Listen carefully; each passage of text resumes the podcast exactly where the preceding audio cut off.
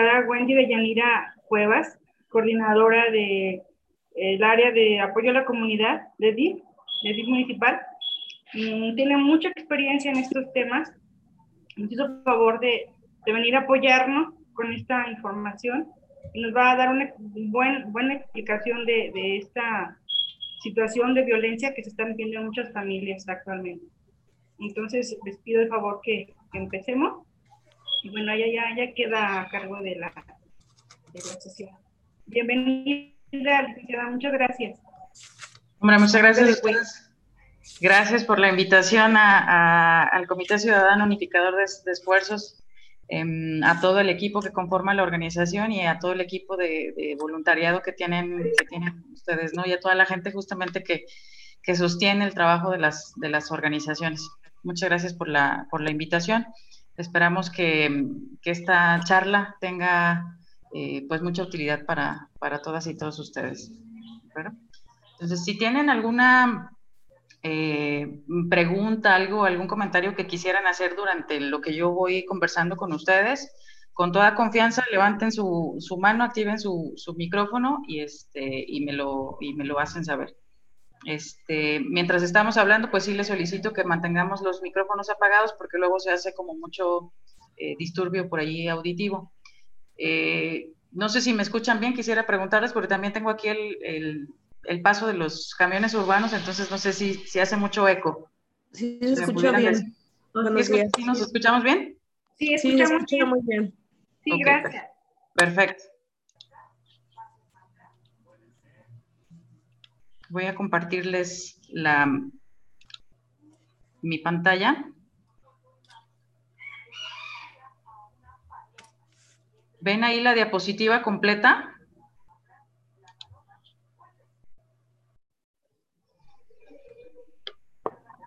Sí, sí está completa. Sí. Bueno, este, mi nombre es Wendy y yo soy parte de eh, el equipo del sistema municipal eh, DIF.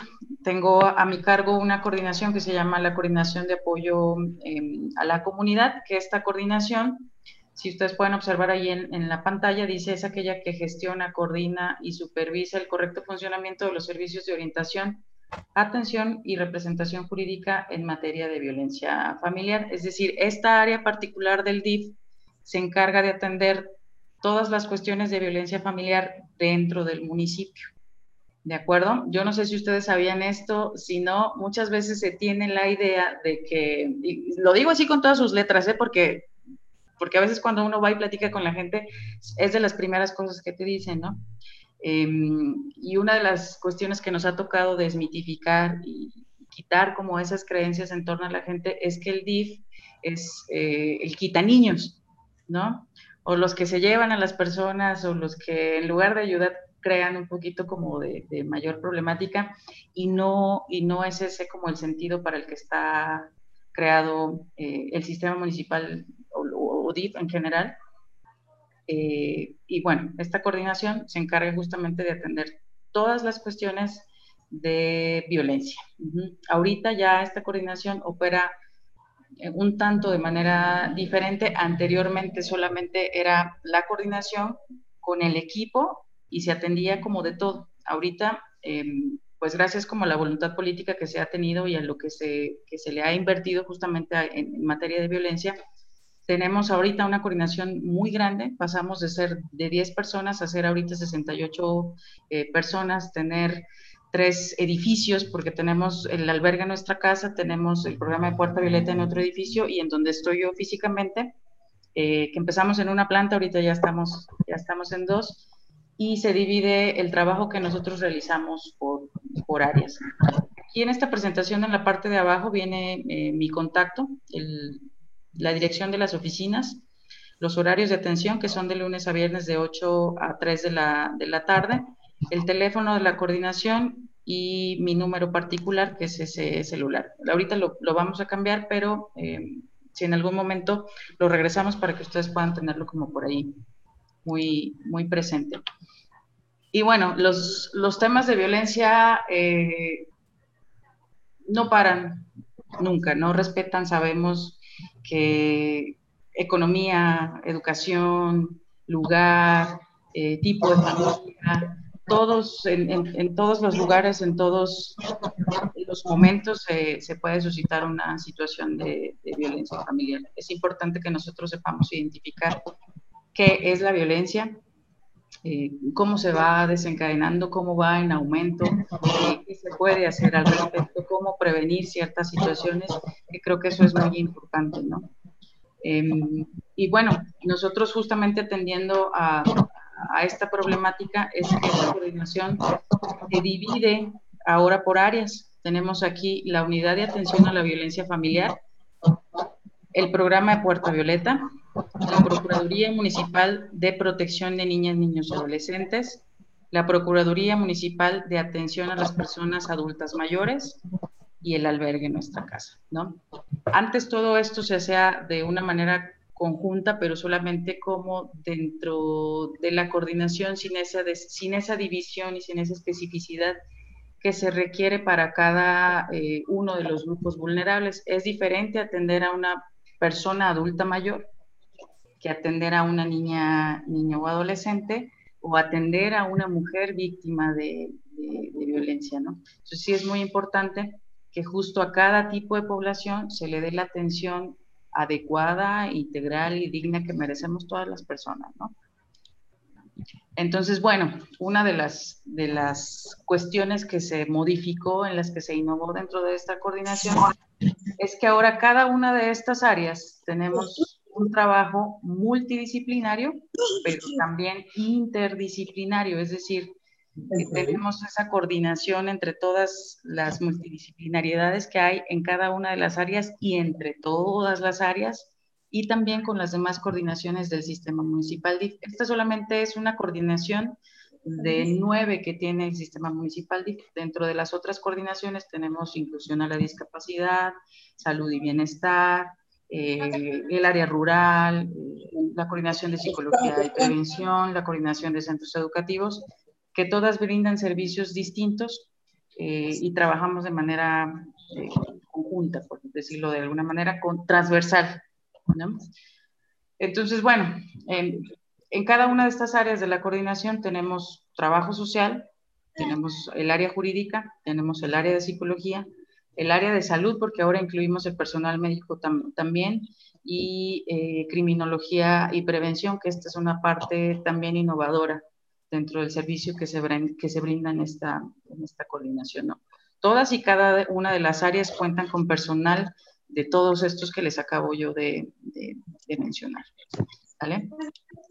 Y es muy importante que ustedes lo sepan, eh, porque quizás a veces no llega la información como a todos los lugares, ¿no? Cuando tenemos la problemática sucede algo que le llamamos, eh, a lo mejor ya se los han mencionado, ¿no? Que se llama visión de túnel, ¿no? Es decir, yo estoy inmersa o inmerso en la problemática y es bien difícil que yo alcance eh, a, mirar fuera de mi marco, ¿no? Entonces me cierra el mundo y no sé qué hacer, cómo hacer, a dónde ir, cómo resolver, de qué manera o, de dónde me agarro para buscar, encontrar alguna solución o algún apoyo que me, que me ayude a ir resolviendo. ¿no?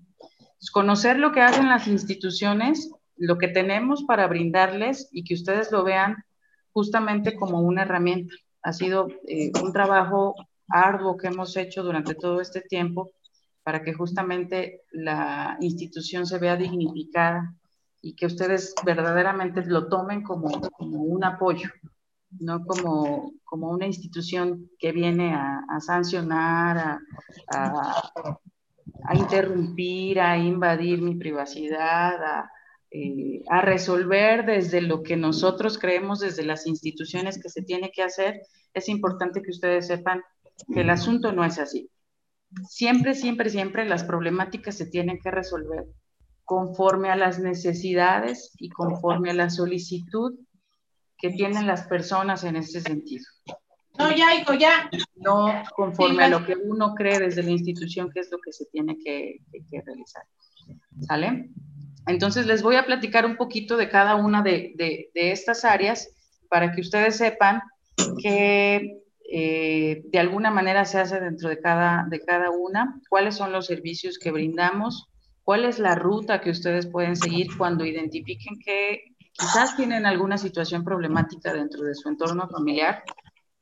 Eh, o bien que lo observan, quizás a lo mejor no en su núcleo próximo, pero a lo mejor en el de la vecina, o a lo mejor en el de mi hermana, eh, o en alguna persona en mi trabajo, eh, no lo sé, ¿no? O sea, todas y todos en algún momento hemos de alguna manera sido testigos de, las situaciones que se viven porque lastimosamente eh, suceden todos los días y en todos los contextos. ¿no? Entonces, bueno, Puerta Violeta es eh, uno de los programas. ¿Me escuchan? Sí. ¿Y si, y si me ven? ¿Sí ven la presentación? Ok. Sí si se llega a congelar o algo, me, avisan, ¿no? Porque luego ya no, no me doy cuenta. Entonces, el programa de Puerta Violeta eh, es un programa que se aperturó justamente, ayer cumplimos un, un, año, 25 de noviembre del 2019, que se apertura justamente dando respuesta, una acción afirmativa, que llamamos acción afirmativa a algo que, que da respuesta justamente a la problemática y que atiende a resolver la, problemática. Ustedes saben que bueno, el municipio de San Luis Potosí hay una alerta de, de, género porque hay un alto índice de violencia contra las, contra las mujeres, lastimosamente, ¿no? este programa se apertura para atenderlas a todas ustedes, a todas las mujeres, incluyendo eh, niñas, mujeres adolescentes y en este caso niños también, eh, porque entran dentro de un grupo eh, vulnerable. ¿De acuerdo? Entonces es un programa que se opera a nivel municipal, atiende todos los tipos de, violencia contra las mujeres por cuestión de, género. Aquí es muy importante que ustedes identifiquen, perdón, eh, dónde se encuentra ubicada Puerta Violeta. Puerta Violeta está en Uresti 555. ¿Ubican dónde eran antes las canchas Morelos? Sí. ¿No? Bueno, si no le pueden poner por ahí en el Google Maps este, la ubicación y, los, puede, lo pueden ubicar muy fácilmente. Está un edificio grandote que le, llamaban el, elefante blanco, que ahora es el Centro Unión. Dentro de Centro Unión se encuentran las instalaciones de, de Puerta Violeta. Y bueno, nosotras atendemos a todas las mujeres de todas las edades víctimas de violencia, violencia física, violencia sexual, violencia psicológica, violencia patrimonial, violencia eh, económica, que esta es una de las patrimonial también una ramita de la económica, eh, que se realiza en contra de las, de, las mujeres, ¿no? Por aquí en la presentación viene algo que dice requisitos, que esto es más bien para la vinculación con, con las instituciones. Es muy importante que ustedes sepan que eh, dice aquí la coordinación no es primer respondiente. Ojo, porque luego también podemos confundir un poquito eh, esta parte. Cuando yo tengo una situación de emergencia en mi casa, lo primero que tengo que hacer es justamente comunicarme al 911. El 911 es una línea que está unificada en todo el país, que está exclusivamente enfocada a atender las emergencias. ¿De acuerdo? Entonces yo llamo al 911, toman mi llamada, hacen el registro, lo analizan de manera inmediata. Ellos tienen eh, como una especie de, de, triage donde identifican cuál es el nivel de la urgencia o de la emergencia y qué es lo que se tiene que hacer. ¿De acuerdo? Entonces, si es una cuestión de violencia familiar, es decir, se dio un conato de violencia en, en mi casa, pues una de las cosas primero que tengo que hacer es buscar mi resguardo. Si yo estoy en peligro, necesito buscar la forma de, de, ponerme eh, a salvo. Para eso es importante identificar redes de apoyo con el vecino, con la vecina, con algún familiar, eh, con algún amigo, con alguna eh, amiga que pueda de alguna manera reaccionar este, ante, tal, ante tal situación y pedir el apoyo inmediato de las, las instituciones en este, en este sentido. Cuando nosotros llamamos al 911, lo que se hace es que canalizan a la unidad más cercana de policía, en este caso en el, en el municipio es de policía municipal, que eh, hace la intervención a través de la unidad especializada de atención a la violencia familiar y de género de la Policía Municipal, quienes tienen la eh, facultad de acudir directamente hasta su domicilio y hacer esta intervención. Si en ese momento eh, se da esa situación, lo que van a hacer es ponerte a salvo. Van a tomar a las niñas y a los niños, y en este caso a la, a la mujer o a la víctima de violencia, y la van a resguardar en ese momento. Generalmente al agresor, si se están dando los hechos en ese momento, lo que hacen es ponerlo a disposición, es decir, en ese momento lo, retienen y, y lo, llevan a fiscalía, ¿no? Entonces, lo más importante es que ustedes sepan que hay quien puede reaccionar de manera inmediata y que se les puede eh, atender. En el caso de Puerta Violeta, lo que se hace es que justo cuando se hace el resguardo de las personas, las llevan y los llevan hasta, hasta las instalaciones de, de Puerta Violeta, ¿no? Puerta Violeta es una estrategia, le llamamos multiagencial, porque tiene tres componentes muy importantes. La puerta externa, que es donde están las instalaciones de, Puerta Violeta, eh, que es a través del sistema municipal. Dirección de, Seguridad Pública Municipal, que atiende a través de la Unidad Especializada de Atención a la Violencia Familiar y de Género. Y otra oportunidad que es una asociación civil que tiene un refugio exclusivo para mujeres víctimas de violencia. Entonces, una vez que ustedes llegan a Puerta Violeta, eh, sale el equipo de, Puerta Violeta a brindarles toda la atención. Esto es muy importante que ustedes lo sepan. Todo el equipo de Puerta Violeta es un equipo de puras mujeres capacitadas en la materia para poder brindar la atención de la manera adecuada y, más digna posible. Muchas veces las mujeres llegan a las instalaciones y, por ejemplo, con las situaciones de violencia se nos dispara el azúcar, se nos dispara eh, la ansiedad, eh, la presión arterial, ¿no? Y para nosotros es muy importante que cuando las mujeres reciben o van a recibir la, atención, primero tengan el estado eh, físico adecuado para poder escuchar, para poder hablar, si es que lo quieren en ese momento. lo primero que se hace cuando, cuando llegan es que se les hace un triage médico. ¿Cómo estás físicamente? Tus niveles, ¿no? Posterior a ello, se pasa al área de trabajo social, donde se empieza todo el proceso de, entrevista y a partir de ello se ve si se pasa a psicología, a jurídico, o qué es lo que se tiene que hacer, porque cada estrategia es muy particular para cada una de nosotras, que aunque son casos de violencia, pues cada, cada caso tiene sus particularidades y es importante atenderlo según las necesidades que tiene cada, cada una de las, de las usuarias, ¿no?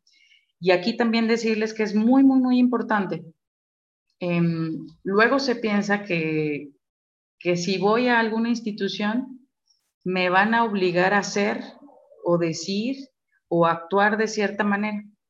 Es muy importante que ustedes sepan que las instituciones, en este caso Puerta Violeta, estamos hechas para apoyar y orientarles en la medida en la que las personas tienen las herramientas y las capacidades para ir accionando. Entonces, lo que se hace desde acá, desde Puerta Violeta, es que si tú quieres denunciar, nosotras te explicamos cómo es ese proceso, qué es lo que se va a tener que realizar, en dónde se va a tener que realizar y cuál es el seguimiento que se le tiene que dar.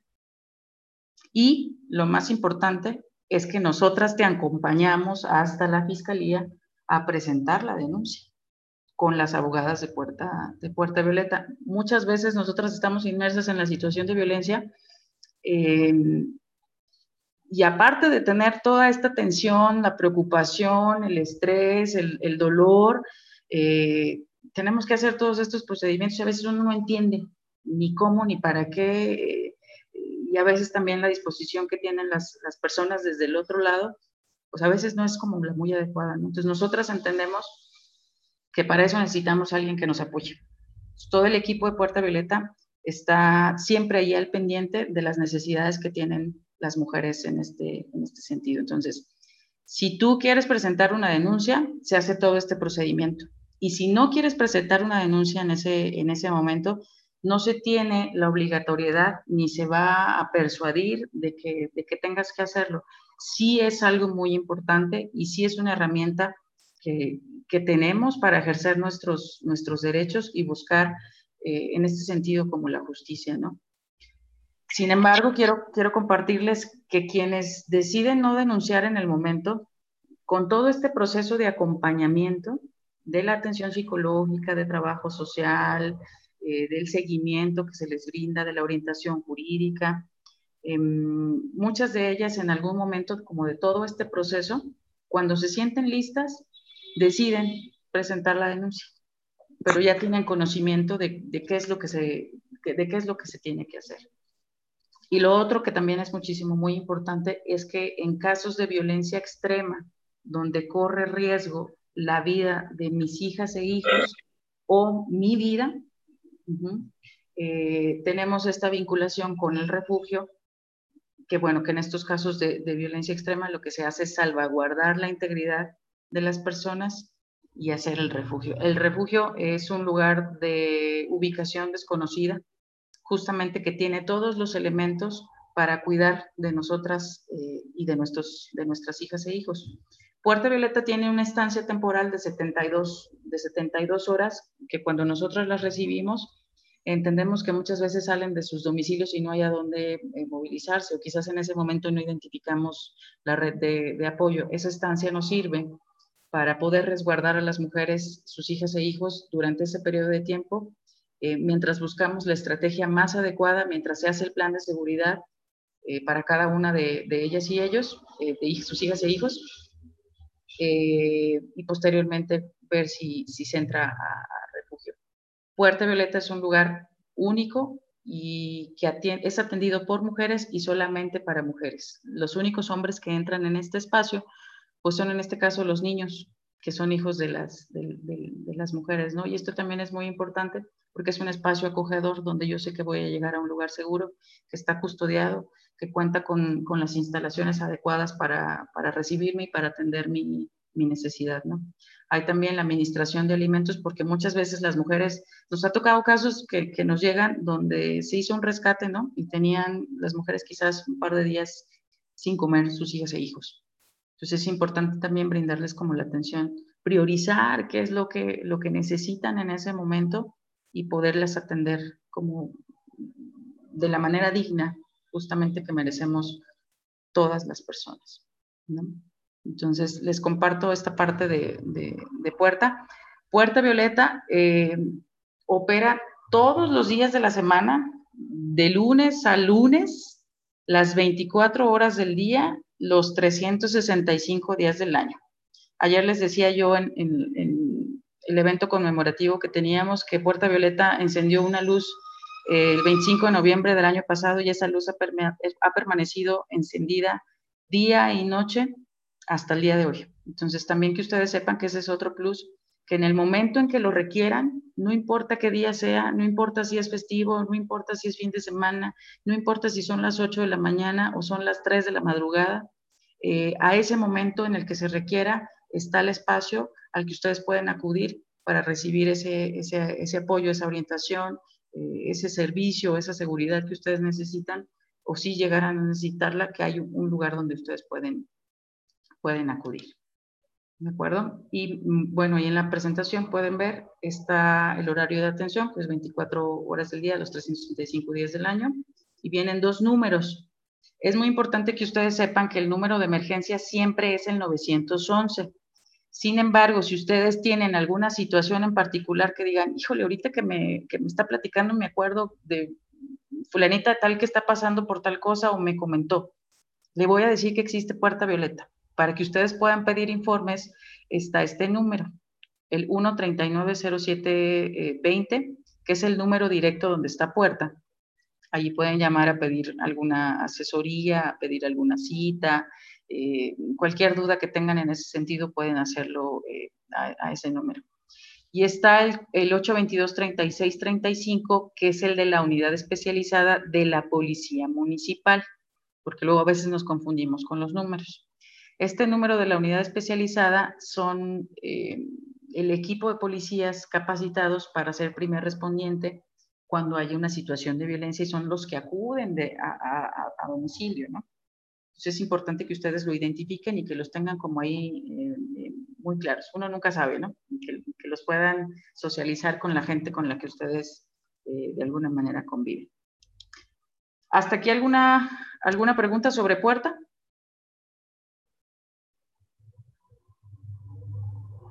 Y por favor, ¿podrías repetir la dirección de Puerta Violeta? ¿Uresti qué número? Es Uresti 555.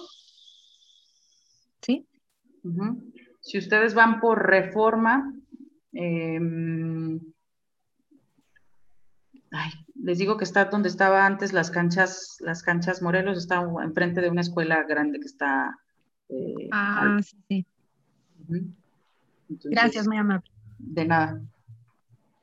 Licenciada, yo nada más quisiera hacer una, una felicitación porque a mí me tocó hace un mes que, que, pasó una situación y la verdad, la atención es de calidad, es una atención que es integral como tú lo comentas y realmente pues es muy valioso el, que podamos conocer, ¿no? O sea, yo a lo mejor vi, vi así como que la situación se, se presentó en la madrugada, entonces sí, yo dije, no, no vamos a encontrar a las personas y realmente como tú comentas, sí es muy integral y es muy valiosa la atención que se les da a las mujeres porque ellas se sienten seguras. Nada más quería comentar eso.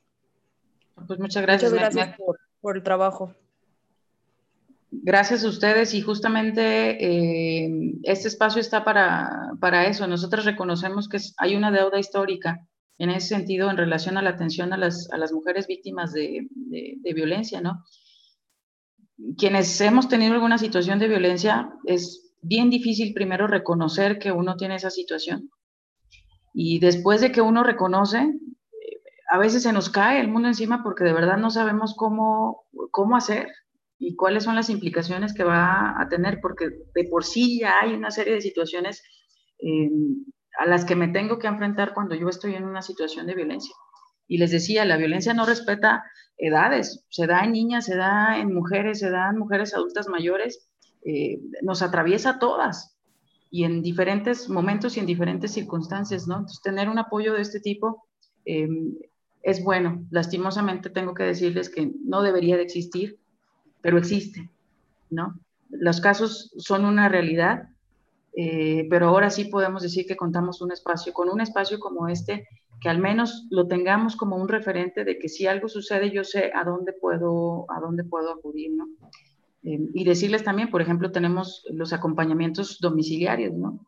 Nos ha tocado que nos, nos reportan y todo y tenemos que ir con todo y vehículo hasta domicilio a hacer un traslado porque sabemos que la, la seguridad de la mujer corre peligro. Y nos acompañamos no solo del vehículo de puerta, sino del acompañamiento de seguridad pública municipal a través de esta unidad especializada.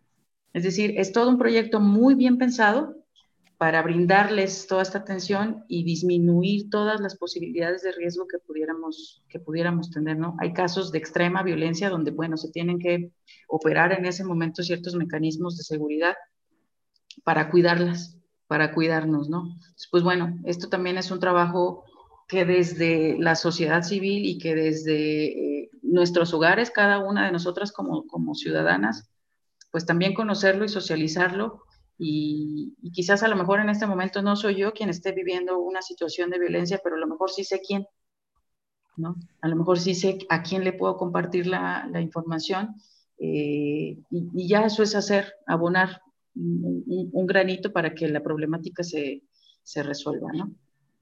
Eh, yo tengo una pregunta. Dígame. Yo trabajo en escuelas y eh, ahorita por lo que estoy leyendo, yo desconocía este programa de Puerta Violeta.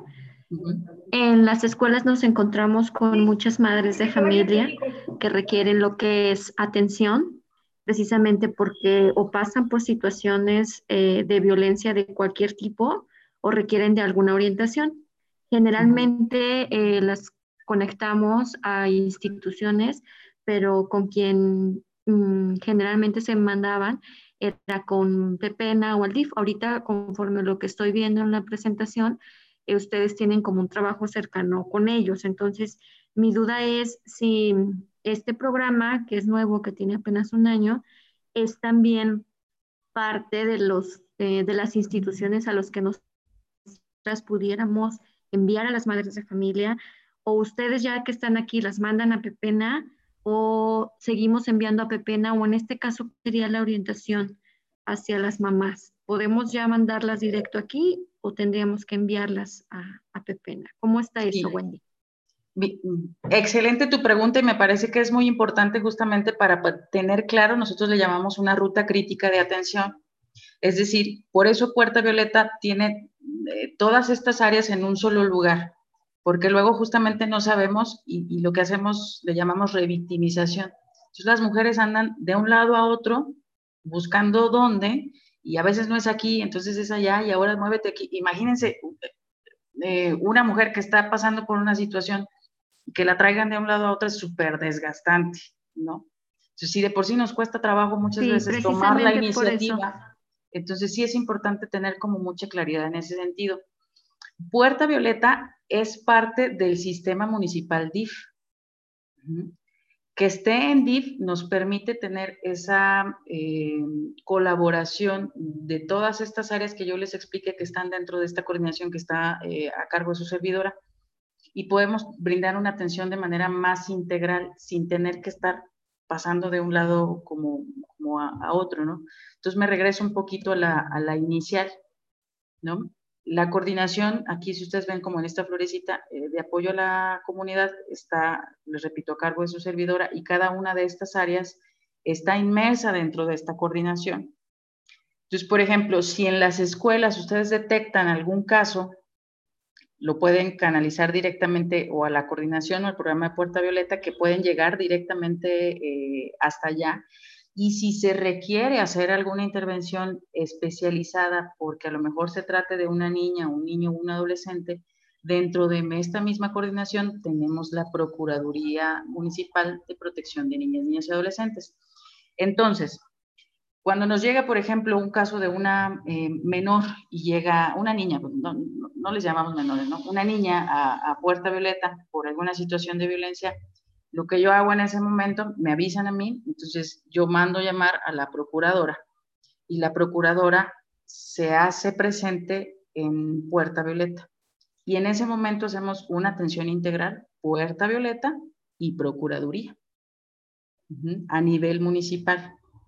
La Procuraduría de Niñas, Niños y Adolescentes, que eso es algo muy eh, importante, que ustedes lo sepan, porque también luego esa es una creencia que está equivocada, que recoge niños, que quita niños, que sanciona, que, es como más eh, de castigo en ese sentido.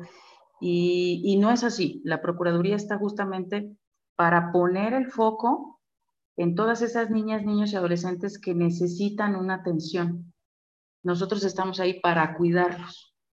Entonces, cuando se da un caso y se canaliza puerta, inmediatamente el equipo de, Procuraduría interviene.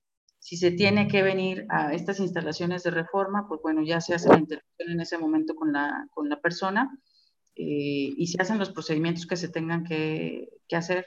Llevamos desde guardia y custodia, eh, asuntos de divorcio, eh, pensión alimenticia, siempre procurando como el bienestar de las, de las niñas y, los niños, ¿no? Si es una situación que está mediada por un eh, asunto de, violencia, hacemos la intervención em, a la par, ¿no? Que eso es algo muy bueno. No tienen que andar de un lugar eh, a, otro. Oiga, este, una pregunta. Dígame. Este, en, en casos como los niños que andan en la calle, este, aquí donde yo trabajo, hay tres niños que andan hasta la una de la mañana en la calle pidiendo dinero. Este, en este caso ya paramos patrullas, ya les dijimos, ya metieron demanda en el DIF, que no pueden hacer nada. Los niños andan en la calle, están afuera de mi trabajo pidiendo dinero, parando los camiones, taxis. Anda una niña de cuatro o cinco años hasta la una de la mañana ya metieron demanda a los vecinos y que no pueden hacer nada. En este aspecto, ¿qué se puede hacer? No es que no se pueda hacer nada. Nosotros tenemos la obligación de atenderlo. Mira, que eso es súper, súper importante. Si yo estoy en la calle y a la una de la mañana me doy cuenta que hay una niña allí enfrente y que no, hay, que no está acompañada de sus padres o tutores, en ese momento, eso es una emergencia. Ajá. Porque hay una niña que está en riesgo. Sí. No tiene la capacidad en ese momento de, de, cuidarse. No, no, no, no es porque yo demerite como las capacidades que tienen las niñas y los niños. Sí las tienen, pero las tienen en la medida en, en la que están en su nivel de desarrollo. Ajá. una niña expuesta en la calle sin un adulto que le esté cuidando, y en este caso que sea su padre, madre o tutor, pues es una situación de riesgo. En ese momento lo que yo tengo que hacer es llamar al 911 y decir, hay una niña aquí a tales horas en tal, en tal lugar y se encuentra sola. Que si no me responden, yo ahí también les, les invito que es un trabajo de corresponsabilidad. Ajá. Que si la veo así, pueda yo decirle, acompáñame y voy y la llevo a fiscalía. En fiscalía lo que van a hacer es mandar a llamar a la Procuraduría para... Sí, de, hecho, esto, este... Dime, dime.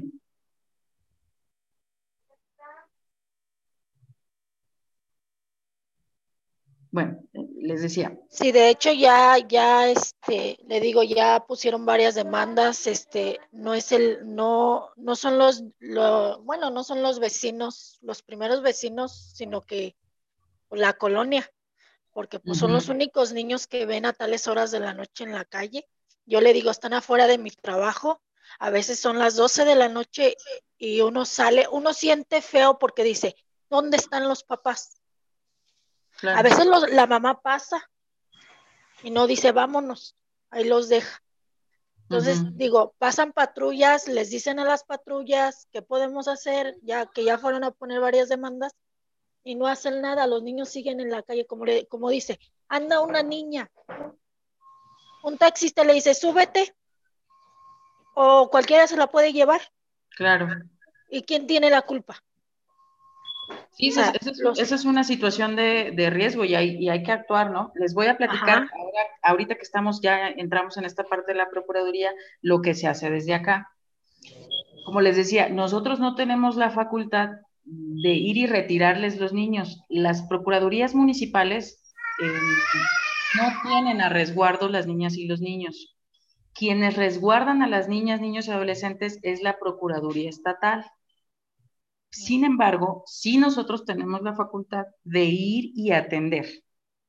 Y si se requiere poner a resguardo esa niña y ese niño, perdón, se toma y se da aviso a Procuraduría Estatal y se lleva a Procuraduría, a Procuraduría Estatal. Em, en este caso, lo que, yo, lo que yo te pediría es que si ahorita tenemos un, momentito, ya tienen por ahí mi número, me pases los datos de la ubicación, si se tienen los nombres, para yo poder levantar un reporte. Eso es importante que ustedes lo sepan. La Procuraduría de Protección de Niñas, Niños y Adolescentes Municipal eh, recibe reportes vía telefónica, eh, vía Facebook, por el, Facebook del Sistema Municipal DIF, eh, presenciales, es decir, ustedes pueden venir hasta acá a la oficina y decir, yo soy fulanita tal y tengo un reporte de tal eh, niña, niña o adolescente, por descuido, por maltrato, por violencia, todos los tipos de, violencia, ¿no? Lo que nosotros hacemos es que levantamos un formato que es un reporte, le llamamos un formato de reporte, sea por la vía que sea, presencial, eh, vía telefónica, puede ser inclusive anónimo. Eso es muy importante porque a veces la gente tiene miedo de, reportar, ¿no? Eh, porque entendemos que también hay circunstancias eh, en las que la gente puede ponerse en riesgo. Pero sí es importante que nosotras como ciudadanas y ciudadanos tengamos una parte de corresponsabilidad. Si yo me estoy dando cuenta que algo está sucediendo ahí con mi vecino, mi vecina, si yo me estoy dando cuenta, yo, yo tengo una responsabilidad también, porque esas niñas y niños no se pueden defender. Necesitan de alguien que, haga eh, hacer valer su, su, voz o escuchar su voz en ese sentido, ¿no? Entonces nosotros recibimos ese reporte, se levanta el reporte, lo que hacemos posteriormente es verificar el reporte, es decir, hacemos una atención hasta el lugar observamos, vemos, identificamos, hacemos entrevistas colaterales, si están los niños en ese momento también se entrevistan, si tenemos los datos de los papás, vemos qué es lo que está sucediendo. eh, se les deja un citatorio, se les manda a llamar para que se presenten dentro de las instalaciones y ver qué es lo que está sucediendo. Lo que nosotros hacemos eh, siempre es buscar la forma de acercarles los apoyos para que puedan resolver la problemática. Antes de llegar hasta los, los máximos eh, como procedimientos, en este caso ir a fiscalía, presentar una, una denuncia, que se les retiren los menores y se les pongan a disposición. Muchas veces las familias tienen ciertas dificultades y a lo mejor quizás esa que que, que de, de hecho, nosotros platicamos con los niños. Le decimos, este, les decimos, ¿cómo se llaman? Y no quieren decir el nombre. ¿Quién es tu mamá? Y no nos quieren decir. O sea, de hecho, sí, sí conocemos a la mamá. Pero les preguntamos a ellos, ¿dónde están tus papás? ¿Dónde está tu mamá? Está en la casa. ¿Y por qué no te has ido a dormir? Ya son tales horas de la noche, ya vete a tu casa, mire que... No, no me voy a ir. Los niños contestan muy groseros. Pero, pues ahora sí que uno dice, yo también tengo hijos. ¿Y cómo los voy a dejar andar en la calle a tales horas de la noche? Y yo estar en la casa sabiendo que mis hijos andan en la calle teniendo seis años, cinco años. Sí, este, muchas veces esos comportamientos. Que, que, yo, bueno, yo me imagino que la mamá le va a decir, si les preguntan o algo, no digan nada. O ya están acostumbrados, ya están acostumbrados porque no estudian ni nada.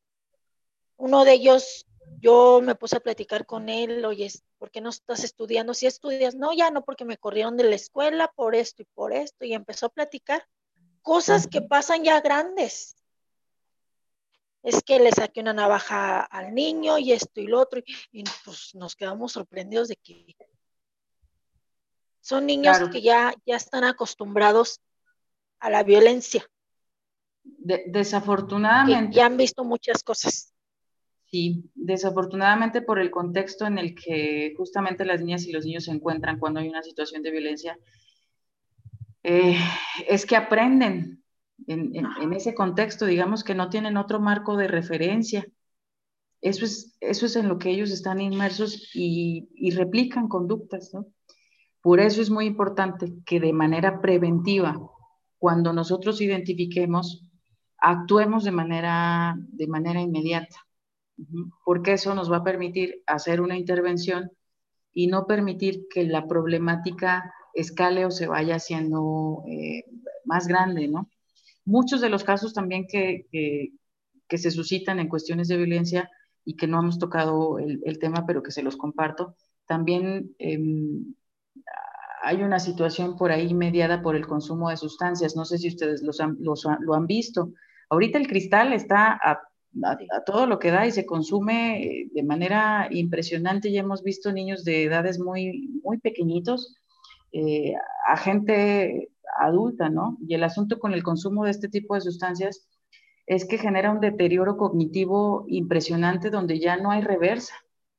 Y justamente estas problemáticas de violencia, cuando hay una situación de consumo de sustancias, se dispara de manera impresionante y además genera en la, gente que consume eh, ciertas paranoias que, hacen todavía que la gente se vuelva más violenta, ¿no?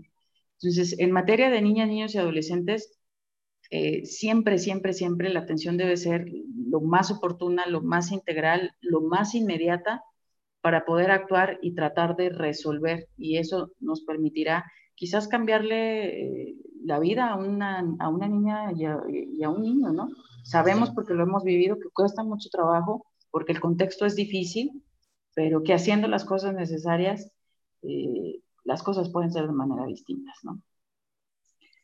Entonces, pues bueno, eh, Reforma 520 es el lugar donde me encuentro, eh, donde está mi oficina física y donde se encuentra ubicada la Procuraduría de Adultos Mayores y la de Niñas, Niños y Adolescentes y la Unidad de Atención a la Violencia Familiar. Las tres. ¿Puede dar el número de teléfono? Claro que sí, es 688 55 37. Ok. Estamos en Reforma 520, pasando la bodega horrera de Reforma, donde antes era el Charco Verde, ahí estamos nosotros, en la mera esquina. ¿De acuerdo? Eh, y estamos en presencial, en un horario presencial de 8 de la mañana a 3 de la tarde, de lunes a viernes. Sin embargo, si hay alguna cuestión de emergencia, pueden llamar al 911 o acudir a Puerta Violeta, que es la instancia que está abierta a las 24 horas. Y si se requiere de algún apoyo de alguna de las procuradurías, nos movemos de manera inmediata para poder atender. Oiga, y en este, eh, bueno, tengo otro caso. Este, en este aspecto tengo una vecina, tiene un niño con esquizofrenia. Dice que ya ha pedido apoyos en muchos lados y que no le quieren ayudar con su niño. Su niño tiene 10 años. Su niño se le sale. Ha habido dos casos que me trae cosas que agarra de las casas. Me las deja aquí en la puerta de mi casa, escondidas, aquí atrás de la barda las deja. Yo ya hablé con la mamá. Dice, te juro que yo ya le doy medicamento para dormir. Yo ya fui a pedir ayuda al DIF y no me quieren ayudar. Yo lloro con el niño. Ahora, fui a la Chicosein a que me ayudaran. Este, me dijeron que si me lo encerraban, me tenía que encerrar yo con él. Que porque este, el niño ya estaba muy mal y, y este, y pues si pedía ayuda, ella tenía que estar con el niño ahí. Entonces dice, yo tengo otro niño, yo trabajo, se los dejo a mis papás, pero a mis papás se les sale. Se les sale, los señores ya son mayores de edad.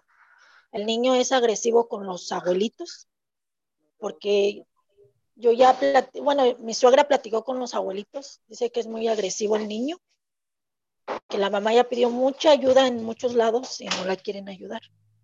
La muchacha estuvo platicando conmigo, la muchacha hasta llora.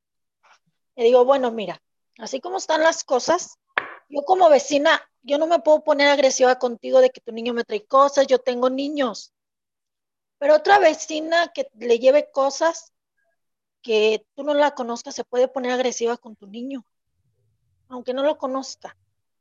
Así como están las cosas ahorita, agarran a tu niño y la verdad la muchacha se ve desesperada se ve desesperada porque dice, yo ya pedí muchas ayudas, yo ya fui a que me abrieran las puertas y me las cierran. En el DIF me dicen que no pueden hacer nada. Entonces, en este aspecto, ¿ya qué puede hacer? Igual, yo te, yo te pediría que le compartas como esta eh, información, tienen mi número directo eh, ahí. Sería importante saber eh, a qué DIF acudió, porque te repito, cada municipio tiene su sistema municipal. Y tenemos el estatal. ¿De acuerdo? Entonces, a veces se dice, bueno, acudí a DIF, pero no sé a cuál de, todos fueron, Primero, a mí me gustaría saber eh, a dónde acudió para descartar que haya sido acá. Ajá. ¿No? Porque si es acá, lo que, lo que yo les digo, y, se los digo así, eh, porque es como la política que tenemos eh, acá, muy clara, y es una línea que, tenemos como muy bien marcada desde presidencia, desde Javier, desde la señora Nancy Puente y la doctora Adriana, que es la directora del Sistema Municipal DIF. Em, la gente de aquí, nuestra primera respuesta no es un no. Y no es aquí, no se puede. Y eso lo sabe como todo el, el personal, ¿no?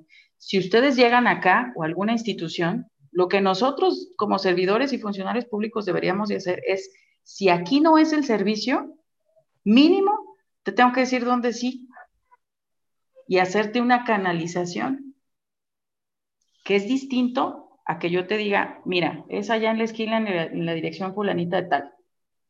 No, a ver, ven, te oriento. Mira, aquí hacemos esto, esto y esto otro. No es aquí.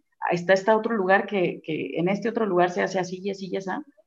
Pero yo desde aquí, mira, te vas con el documento, con el oficio, debidamente firmado por la institución para que vayas al lugar en donde sí es, porque la gente se pierde justamente en ese inter eh, de ir, estar yendo de un lado a otro, es desgastante, es desespera, frustra, eh, un sinfín de, de, emociones que le pueden surgir a uno cuando uno tiene esa, esa necesidad, ¿no? Entonces, la gente que viene acá y que de alguna manera no es, no fuera la competencia de aquí, mínimo se tiene que ir con la orientación y con un oficio de canalización. Y eso es así en todas las coordinaciones del sistema, del sistema municipal eh, DIP, ¿no? Entonces me gustaría saber a dónde fue, qué fue lo que hicieron, qué es lo que ha hecho durante eh, este tiempo, para también pues nosotros no, dice que lo mismo. Bueno, en, el aspecto de que me estuvo platicando, dice que ya le da el medicamento más fuerte al niño. O sea, dice ya, o sea, no le hace el medicamento al niño. El niño no duerme de noche. Sí, el niño... Ahí habría que atender el caso de manera muy particular porque habría que ver si tiene un diagnóstico, eh, un buen diagnóstico. Eh, para eso les digo, la atención es integral. De hecho, nosotros hacemos el acompañamiento hasta la clínica Newman. Y... De hecho, yo le digo, pues ahorita que el niño está chico, o sea, todavía está chico el niño, porque va creciendo y si tú no le pones atención, va a ser peor. Sí, muchas veces también esto es muy complicado, las, las cuestiones de salud mental también es, también es un área muy importante que tenemos que, mencionar porque no hay muchos apoyos en materia de salud mental. Tenemos una asignatura pendiente eh, ahí en ese sentido todas las instituciones, ¿no? Sin embargo, lo que nosotros hacemos desde acá tenemos la vinculación con la clínica Berardo Newman, nosotros hacemos las canalizaciones y en algunos casos muy particulares, justamente que tienen una necesidad en ese sentido, hacemos el acompañamiento hasta allá con trabajo social. Se les hace la valoración, se les hace la, medicación, inclusive muchas de las veces, coordinándonos con la Coordinación de Salud y Bienestar, valga la redundancia, se les apoya en el, en el medicamento y hacemos un seguimiento de manera muy puntual, sobre todo cuando son casos de, de, en este sentido de niñas, niños y adolescentes, porque la intervención tiene que ser de manera, de, manera inmediata, ¿no? Y también a brindarle el apoyo, en este caso a los familiares, porque es difícil eh, entender el comportamiento de las enfermedades de salud mental eh, y también uno como, como familiar tener las herramientas y los recursos para saber qué y cómo hacer las cosas, ¿no? Entonces yo te pediría que le platiques a, a esta persona eh, y que tenga la oportunidad de, ya sea de llamarme o de venir, eh, acercarse, para nosotros poder ver qué es lo que se ha hecho y de qué manera le podemos eh, apoyar. Con todo gusto. ¿De acuerdo? Entonces, Entonces también, este, quisiera, quisiera, por favor, que ya esos casos, o ese caso en específico, pues me lo hagan llegar a mí y yo trato de investigar con qué institución y a dónde fue hecho todo este trámite porque ya este, como se dio un poquito de, de, lo que es la violencia en sí, ya es un, problema ya más este, instituciones o médico, ya hay que investigar un poquito más sobre eso. Yo soy Graciela, Graciela Pedrosa, si gustas mandarme a mí este, el, dato, estás en algún grupo de papás o algo, bueno, pues me das los datos, y yo con todo gusto te investigo qué es lo que está pasando, o te ayudo a canalizar bien la situación de, este, de esta vecina tuya. ¿Cómo ves? ¿Estamos de este, ¿me puedes dar tu número de teléfono? Este, bueno, pues, claro que sí. 44, 41, Ajá. 86, sí. 29, 38. Ajá. 21, 38. investigo y vemos qué se puede hacer. Ok. ¿Vale? Bueno, entonces nada más. Entonces, de, de 29, 38. Nada más recordarles que, eh, bueno, la Procuraduría está acá, se reciben los reportes telefónica, presencial, eh, por redes sociales, puede ser eh, a nombre personal o puede ser de manera anónima, y ahí se despliega toda la investigación y conforme la información que tengamos, la intervención que se tiene que hacer en cada uno de los casos de manera muy particular. Este es el número, tenemos un número de celular de la Procuraduría, que es este, 4442 89 68 90. Y el que ya les di anteriormente, que es 688 55 37, que es el fijo de las, de las oficinas. Y bueno, la Procuraduría Municipal de Atención a las Personas Adultas Mayores, que trabajamos igual con el mismo esquema, con todas estas áreas, trabajo social, jurídico, psicología, criminología y, prevención, pero eh, la población a la que atendemos desde esta Procuraduría, pues son personas adultas mayores, mayores de 60 años, mujeres, eh, y hombres que se encuentran en situación de descuido, de abandono, que tienen alguna situación eh, de violencia eh, familiar, inclusive algunas cuestiones de, patrimoniales que también se les asesora y se les apoya en, en, ese sentido, ¿no? Igual, las instalaciones están dentro de reforma 520, atendemos también cuestiones de, de salud, nos ha tocado atender por ahí algunas cosas, algunos casos donde la persona está en completo abandono y en un estado de salud muy complicado. Nosotros vamos, es el mismo procedimiento que hacemos en todas las áreas. Se recibe el reporte, se verifica, se hace toda la investigación y se ve la forma de intervención que se, que se requiera. Sin embargo, cuando los casos son de urgencia, en ese momento nosotros eh, intervenimos, pedimos el apoyo de protección civil o de seguridad pública eh, y se hace la atención eh, inmediata. Muchas de las personas adultas y adultos mayores se encuentran en condiciones, eh, híjole, lamentablemente como de, mucho cuidado en, ese, en, esos, en esos momentos, ¿no? Y es cuando pedimos el apoyo de la asistencia médica. También hacemos las visitas domiciliarias con el equipo de, de salud, porque muchos de ellas y ellos no pueden moverse entonces vamos hasta, hasta su, su, lugar donde se encuentran y se les hace la valoración y el acompañamiento y la gestión para que tengan sus medicamentos eh, o, para dar el seguimiento médico que cada una de ellos y, y ellos requieran, ¿no? Hay algunos que tienen algunas cuestiones como de demencia senil o que ya hay alguna enfermedad mental por ahí asociada, también se hace el acompañamiento y la valoración hasta la clínica Newman y todo el seguimiento como de manera muy, muy puntual a cada uno de estos, de estos casos. Entonces tienen aquí también el número de celular de la Procuraduría de Adultos Mayores, que es 4444 41 60 53.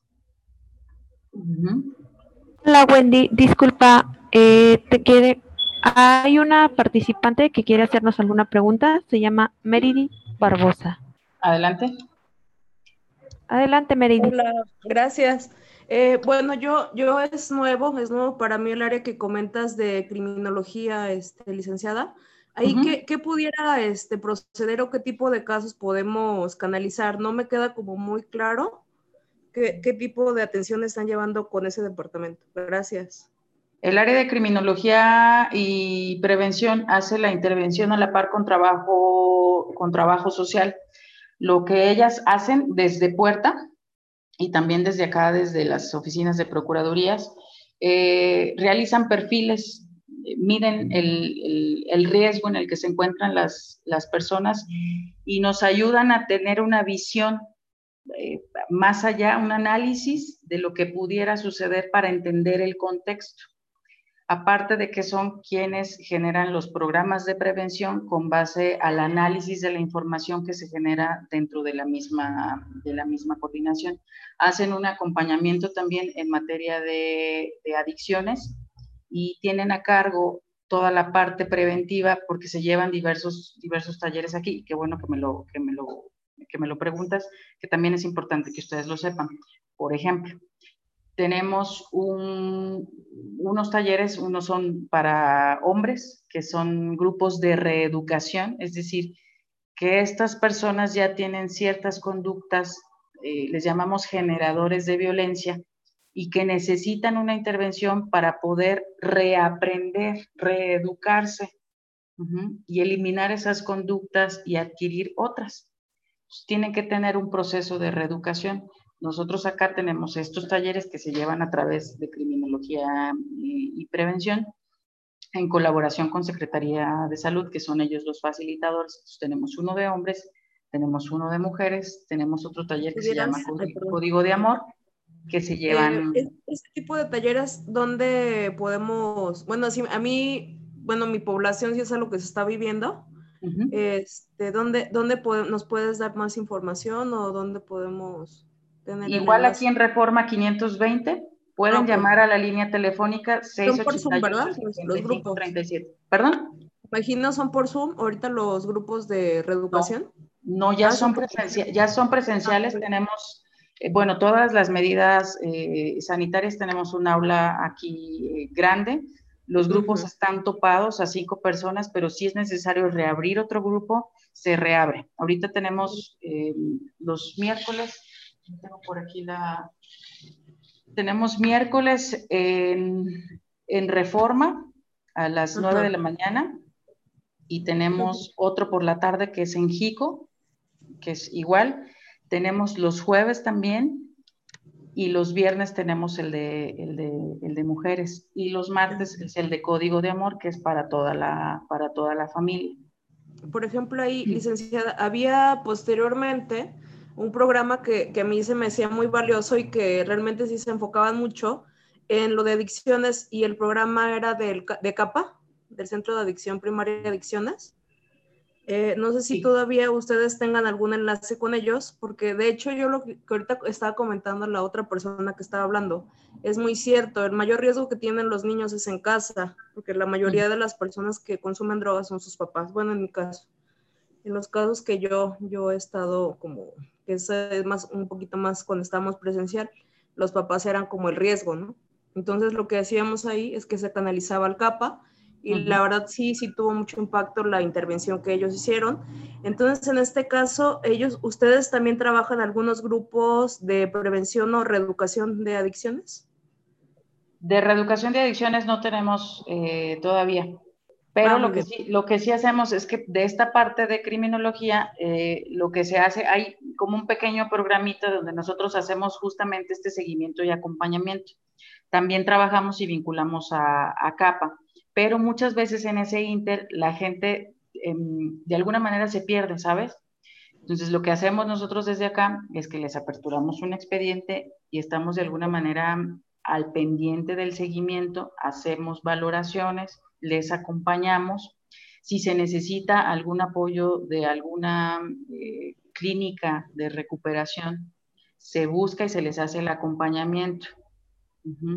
Ok para que puedan eh, de alguna manera eh, ingresar. Inclusive tenemos un apoyo con una clínica terapéutica donde se les hace una, una, valoración a través de trabajo social para que cumplan con ciertos criterios, porque hay gente que no tiene las facilidades para acceder y poder brindarle el apoyo a su familiar.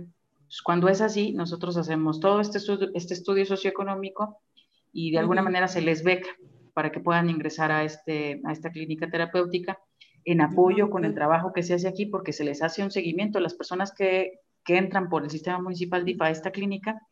Nosotros hacemos visitas eh, consecutivamente al lugar, eh, nos entrevistamos con la persona, le llevamos sus, medicamentos, le llevamos las cosas que, que requiere en ese sentido, pero también trabajamos a la par con la familiar, el familiar que, se, que esté a cargo de esta persona, ¿no? Porque también tiene que un poco como modificarse su contexto. Entonces, no nada más es la persona que está con el consumo de la sustancia, sino toda la red familiar y la problemática que puede haber ahí a su alrededor que tiene que atenderse, porque si no, lo que sucede es que cuando salen de la clínica terapéutica, vuelven al mismo contexto, con las mismas situaciones, con las mismas circunstancias, y no sirve de, de nada, pues se limpian en un momento, pero vuelven a reincidir. La intención sí tiene que ser de manera integral pues la clínica terapéutica, en este caso la atención que se brinda desde, desde, el centro de adicciones que escapa y lo que hacemos desde acá, desde, desde la coordinación, que lo atendemos desde la unidad de atención a la violencia familiar, que es la, la ah, siguiente presentación que, que tenemos aquí. La unidad de atención a la violencia familiar, a diferencia de Puerta Violeta, aquí atendemos eh, a hombres y a toda la familia. Puerta que ya se está presentando mucho eso, ¿verdad? Es un nuevo programa que acaban de implementar el DIF, o bueno, yo no lo conocía. La unidad de atención, la unidad de atención a la violencia familiar se aperturó también eh, el, año, el año pasado. Lo que sucedía con este sistema municipal DIF en la administración anterior, había algo que se llamaba CABIF, Centro de Atención a la Violencia Familiar, pero desafortunadamente lo eliminaron, lo quitaron, el programa lo, se desapareció ya no había eh, como la atención especializada para cada una de estas, de estas poblaciones, que es lo que yo les estoy compartiendo ahorita. Entonces, identificando nosotros esta necesidad, eh, inmediatamente se, que además lo tenemos marcado por ley, cada municipio necesita tener su unidad de atención a la violencia familiar. Entonces, eh, en esta unidad se atienden todas estas problemáticas a nivel eh, eh, familiar en las cuales se puede intervenir. Cuando ya hay una situación, acuérdense que con la violencia no se hace mediación. Sí.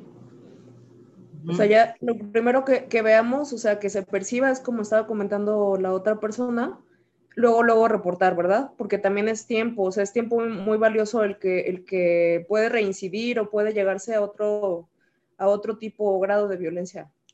Claro, sí. Eh, por eso es súper súper importante como la prevención en este momento, que ustedes tengan claro, eh, que por ahí ya Graciela me platicaba que ya han tenido eh, pláticas previas donde ustedes pueden identificar qué es la violencia, cómo se presenta, cuáles son los tipos, para que ustedes estén ahí como muy pendiente y puedan identificar, porque lo que sucedía anteriormente es que nosotras y nosotros normalizábamos la violencia. Entonces nosotros creíamos que esas cosas estaban bien. Ahora ya sabemos que no.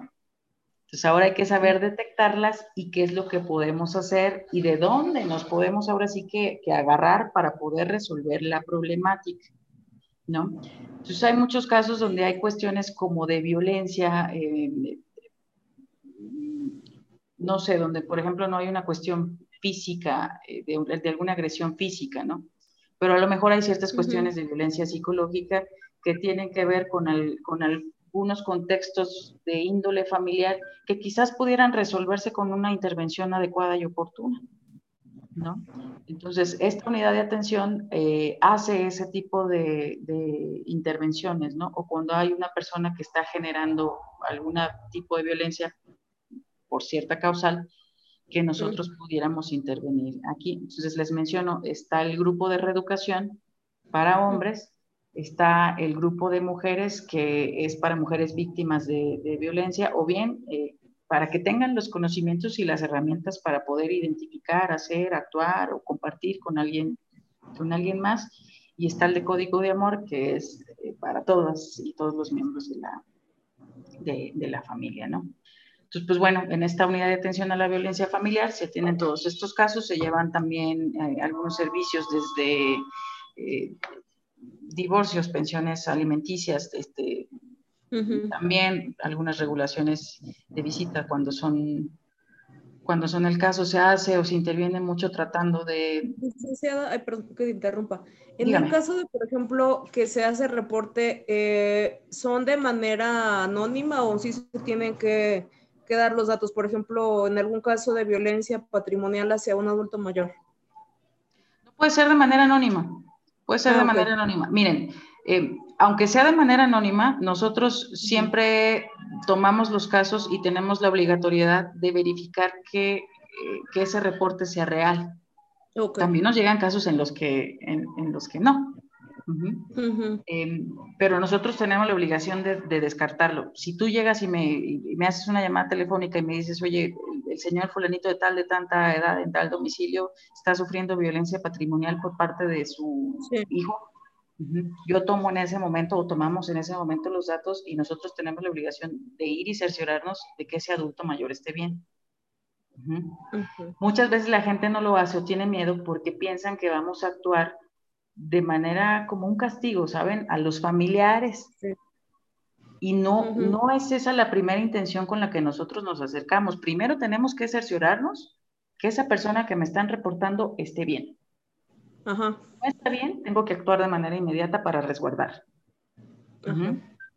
Si hay alguna situación ahí, lo que nosotros hacemos, les repito, es buscar, ver cuál es el origen del problema y ver si podemos resolver Quizás la persona necesita algún apoyo o necesita atención de algún tipo eh, y por eso está sucediendo. Pero si no, pues bueno, también lastimosamente nos hemos visto en la necesidad en algunos casos irnos como hasta las últimas instancias, que eso es proceder mediante una denuncia, retirar a la persona y salvaguardarla, ¿no? Entonces, eso también sí, lo hacemos, pero procuramos siempre ver cuál es el origen del problema, cuál es el contexto, tratar de brindar los, las herramientas, los medios que las personas también sean corresponsables y puedan resolver. Cuando no se da, pues bueno, tenemos que, proceder de la manera que tenemos que proceder. Ay, perdón.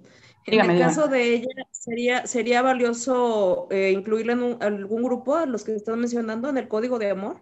¿Sería valioso que ella pueda Sí, podría ser alguno de los, de los grupos. Lo que yo les pediría es que justamente estas personas sean canalizadas, quizás a través por el medio de, Graciela, para tener este vínculo también eh, institucional, si ustedes son gustosas, o bien acudir de manera directa y realizar su, reporte. Sí. Eh, y nosotros poder atender ya según la necesidad que nosotros detectemos y que nos refiera también la persona, pues veremos cuál es la, intervención integral que, requiere cada caso de manera, de manera particular. Puede ser que le venga muy bien este taller o puede ser quizás otro, ¿no? Entonces, ah, muy bien. ver muy valioso lo que compartiste. Sí, es muy valioso y créeme que me va a poner a trabajar en eso. Gracias. Por nada, con gusto. Entonces, eh, bueno, la unidad también está en reforma 520, es el mismo, es el mismo número, ya les pasé el, de, el del celular eh, también, ¿no? Entonces, cualquier situación, pues estamos como por aquí al pendiente. El del celular es este 4443 16 45 99. Este es el celular de la unidad. ¿De acuerdo? Y bueno, el albergue en nuestra casa, que en el albergue en nuestra casa lo que hacemos es atender eh, a personas que se encuentran en situación de calle, con o sin problema de salud mental. Es un albergue que se encuentra ahorita eh, en este momento por la situación del COVID en confinamiento, eh, porque estamos cuidando mucho a las personas que están, que están ahí dentro. Todas las personas, que eso es, algo muy importante y se los, se los quiero compartir. Eh, las personas que están ahorita dentro de, de este albergue están desde que inició la contingencia al día de hoy y son personas que voluntariamente por el, el trabajo, la calidad de la atención que se les ha brindado, decidieron de manera voluntaria quedarse porque el albergue, nuestra casa es, de verdad les digo que es su casa. Estas personas no tienen ni familiares ni ningún otro lugar en donde, en donde estar, ¿no? Su, situación es de muchísimo riesgo porque estando en calle con estas cuestiones del COVID, pues bueno, el pronóstico no, no, no se vislumbraba nada, nada bueno, ¿no? en este albergue tenemos, es un albergue mixto de hombres eh, y mujeres. Se necesita para estar dentro de este albergue, sí, algunos requerimientos, como por ejemplo no tener red familiar, eh, que eso es como de, los, de, las, principales revisiones que nosotros hacemos, ¿no? Porque cuando hay red familiar, entonces estamos hablando de una negligencia por parte de los familiares, que son quienes tienen que actuar, ¿no? Pero sin embargo, pues bueno, hay, personas que no tienen a nadie en el mundo, ¿no? Y que tienen alguna condición de salud muy particular o que están ya en una situación de, calle. Muchos de ellos, la gran mayoría, tienen asociados problemas de, de, salud mental, ¿no? inclusive quizás ustedes han visto transitando gente, gente en la calle. Lo que nosotros hacemos es recibir los reportes desde la unidad de atención a la violencia familiar. Hacemos la, la investigación, checamos si se necesita el resguardo de esta persona se hace la valoración y se ingresa al, al albergue en nuestra casa. El albergue en nuestra casa tiene, tiene personal de salud, tiene enfermeros, tiene paramédicos, tiene eh, personal de medicina que hace las valoraciones de, de, las personas. Eh, y esto es lo que se hace como, como desde ahí, ¿no? También se les hace el acompañamiento, ellos salen a valoración a clínica Newman y regresan y se les ministran sus medicamentos, eh, tienen la asistencia médica, tienen la atención alimentaria porque se dan desayunos, comidas y cenas, más eh, pues pernoctan en, en, este, en este albergue, ¿no? Es decir, es, literal es, es su, su, su casa, ¿no? Entonces, este son el tipo de servicios que, que tenemos y la atención que tenemos en materia de violencia dentro del, del, municipio, ¿no?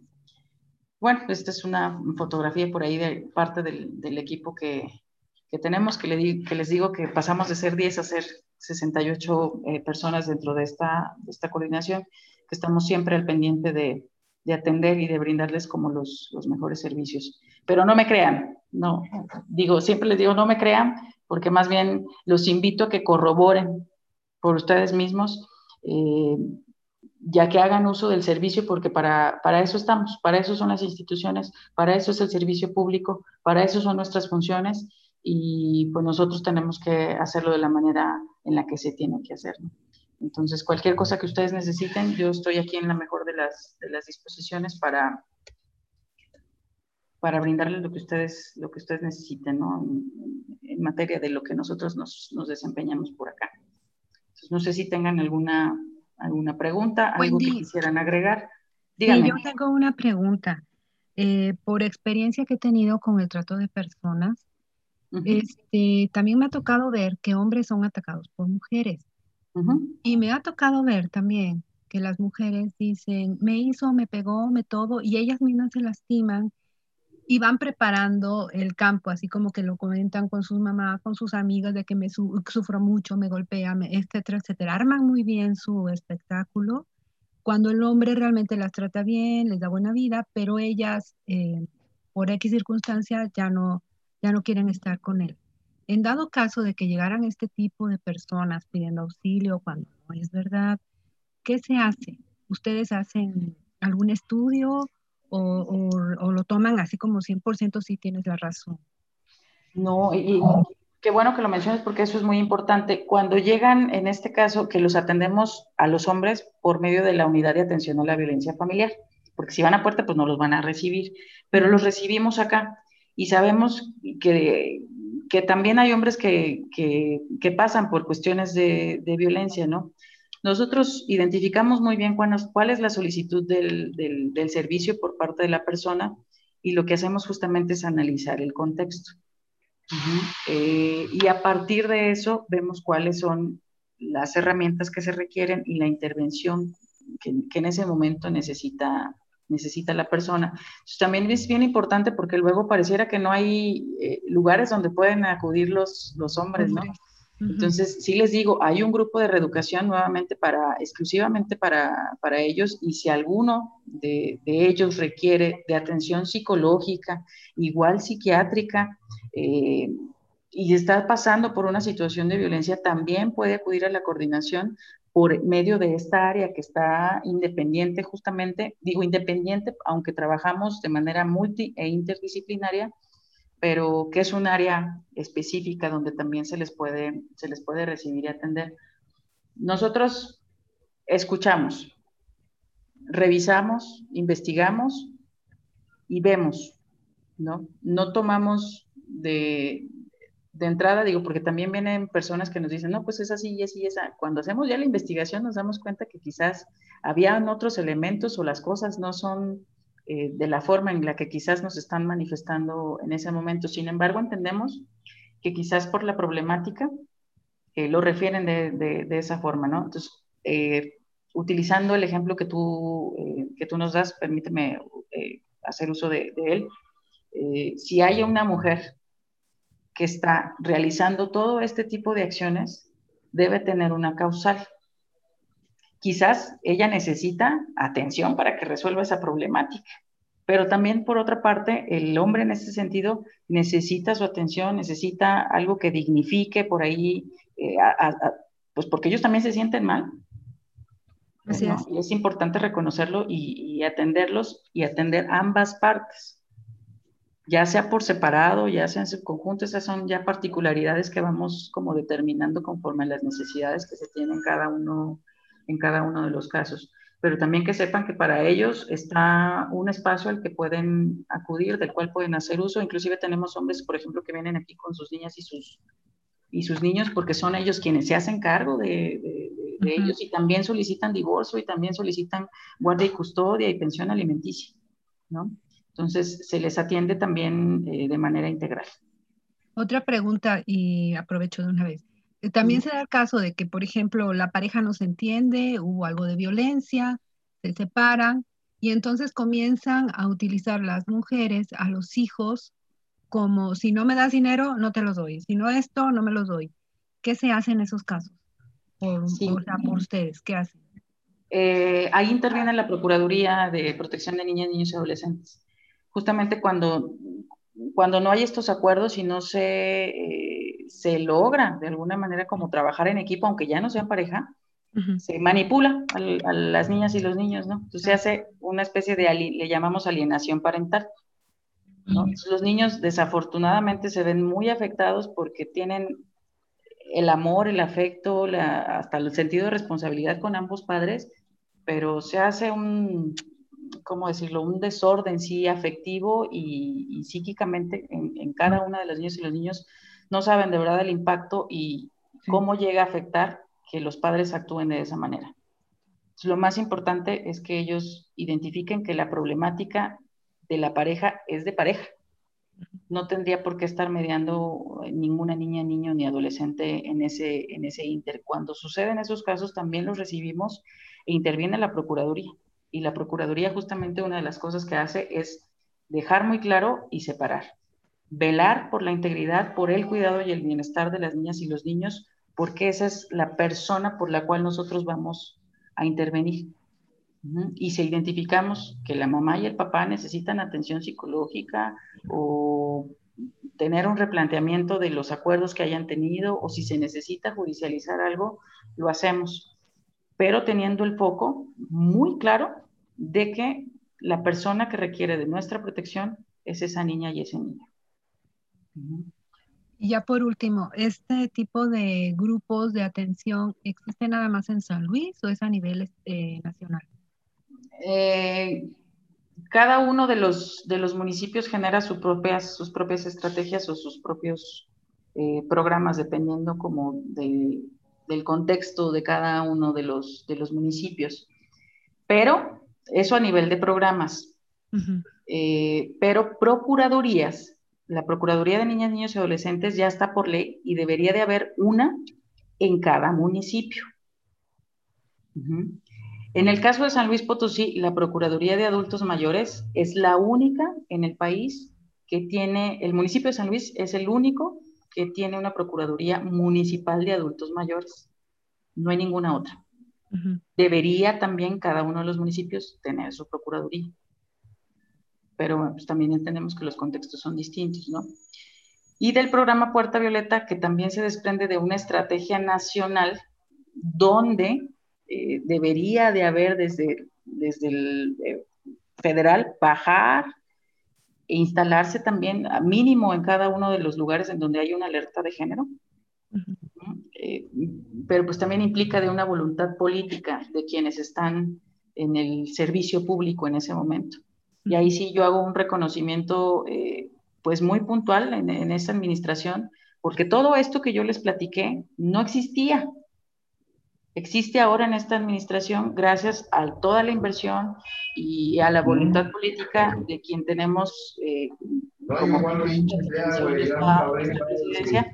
Eh, digo, no es, no, es, no es anuncio, ¿no? sino quiero que reconozcan y que vean también este, este trabajo, gran labor que se ha hecho para que esta institución esté funcionando de la manera en la que está, en la que está funcionando. Desafortunadamente en otros lugares pues no lo hay porque no hay una indicación a nivel federal y tampoco, pues quizás en algunos otros lugares eh, se tenga algunas dificultades con las prioridades que tienen en cada, en cada municipio, ¿no? Ok, muchas gracias, muy amable. De nada. Y bueno, pues si no, si no tienen alguna otra, alguna otra pregunta. Nada más, eh, licenciado, pues agradecerte por tu valiosa intervención y también comentarte, en lo que estás refiriendo de los albergues, ¿hay algún lugar donde se pueda llevar eh, donaciones, no sé, en especie, en alimentos, en ropa, para apoyarlos? Pues sabemos que es una situación que se va a estar presentando. Yo creo que sería también algo, pues bueno, el estar colaborando, ¿verdad? Como parte de las redes de apoyo, el estar nosotros también apoyándoles de esa manera. No sé si hay alguna dirección donde, donde se pueda dirigir el recurso o si hay algún, algún medio donde pueda, bueno, a mí me gustaría colaborar por esa parte, porque yo creo que sí es parte también de, del apoyo el crear nosotros esa conciencia de que algunas veces vamos a estar también nosotros de ese lado y nos va a gustar, ¿verdad? Tenerlas, tener los recursos. Sí, claro, yo, yo les digo a, a, los compañeros con los que trabajamos este, acá, que la vida da muchas vueltas. Uno a veces está arriba, pero no sabe qué se nos va a cruzar en el camino. muchas de esas personas que están en el albergue, algunos de ellos les puedo platicar, por ejemplo, tenemos una persona que era médico pediatra, ¿no? Y ahorita no sabe ni quién es. No hay familiares, este, tiene una pérdida de la conciencia, ¿no? Y, y, son circunstancias que se le pueden presentar a uno en el camino en cualquier, en cualquier momento, ¿no? Tenemos otra persona que era trabajador de la universidad, que tenía una flotilla de taxis, que, y, y tiene ahorita una situación de salud mental donde también quedó en, en, abandono. Y así les puedo platicar una serie de diferentes casos que se nos, que se nos presentan, ¿no? Pues les digo, yo hoy estoy aquí, pero no sé si el día de mañana yo, eh, Wendy, me vaya a, a, pasar algo en la vida que me, que me cambie completamente y que sea yo quien requiera de sus servicios pues, al menos desde mi persona, hacer y brindar el mejor servicio, servicio posible, porque nunca sabemos cuando nos toque estar del otro lado, ¿no? Entonces, yo te agradezco mucho que hagas esta, esta aportación o que tengas el interés de, de, generarlo. Es muy importante las personas en situación de calle, sobre todo estas que están en el, en el albergue con las que nosotros hacemos esta intervención, pues bueno, es gente que no tiene conciencia como de su, de, su corporalidad, de la vestimenta, ¿no? Entonces muchas de las veces necesitan estarse cambiando constantemente y si es un recurso que se requiere eh, con, mucha, con mucha frecuencia. Eh, las donaciones se hacen en, en Jicotencat, que son las instalaciones de DIF de toda, de toda la vida, allá en Jicotencat con Avenida de las Artes. Eh, hay una coordinación que se llama coordinación de voluntariado. Esta coordinación de voluntariado justamente recibe todas las aportaciones de la, de la, ciudadanía y también a toda la gente que quiere generar voluntariado desde ahí. Yo te pediría que esto pudieras acercarte directamente allá. Ellos reciben, tú inclusive puedes decirles, esto va para el albergue nuestra casa. Eh, ellos reciben y ellos inmediatamente me mandan eh, llamar y yo hago eh, recojo el, recurso y lo llevo al albergue. O también, si quieren, lo que podemos hacer es vincularnos con la coordinación de voluntariado y quizás vernos en el albergue para que ustedes sean también de manera presencial, claro, con las medidas sanitarias todas adecuadas, y entregar el recurso eh, allá directamente. Pues bueno, este, agradecemos muchísimo la participación de la licenciada Wendy de Yanira, que nos hizo el favor de venir a ampliarnos e informarnos y aprendimos, yo creo que todas, muchas, muchas cosas que, que no sabíamos, este, que estaba tan grande ya la coordinación, em, con tantas herramientas y tantas formas de ayudarnos para poder compartir esto con nuestros papás, con nuestros grupos, con nuestras promotoras y con la población en general. Es una información muy valiosa. Agradecemos muchísimo a nombre de CUE de Blanca Gardea, que por el momento no se encuentra, y también por nuestro director general, Ernesto, Ernesto Maya. Eh, no sé, ¿quiere comentar algo? Muchísimas gracias por, por, por, su intervención. Esperamos no sea la primera ni la última vez, ¿verdad? Que por ahí nos pueda apoyar en, el siguiente año con alguna otra eh, ponencia, eh, igual de importante que esta, y ya, ya veremos la forma de organizar. Muchísimas gracias. Gracias, gracias a ustedes por la invitación y por la, y por la escucha. Me, da mucho gusto que, que, estén trabajando ustedes con grupos justamente de, de, mamás y papás y que los mantengan porque en esta contingencia ha sido como muy, muy difícil, ¿no? Eh, todas y todos nos hemos visto impactados de alguna u otra manera por esta contingencia sanitaria. Y bueno, una de las bondades que, que, que podemos observar del uso de la tecnología es con un buen uso, justamente poder llegar a otras personas y brindarles la, la, información. Yo con todo gusto, en lo que yo pueda aportar, me cuenten con, con, mi participación. Y bueno, nada más invitarlas, esta eh, institución está hecha para, para las personas, para ustedes, lo que requieran. Están las puertas abiertas y el servicio eh, para todas y para todos. ¿no?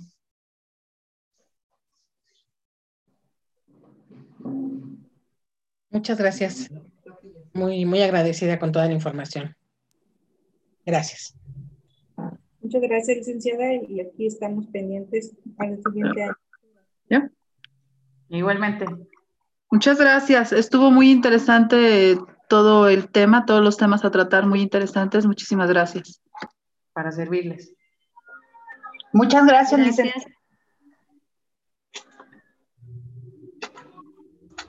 Muchas gracias por el tema, estuvo muy interesante y les comento a todas las compañeras, si desean volverlo a ver, va a estar publicado en nuestra página de Facebook. Para quien no haya podido alcanzar a verlo, pues posteriormente puedan ver esta conferencia que nos dieron.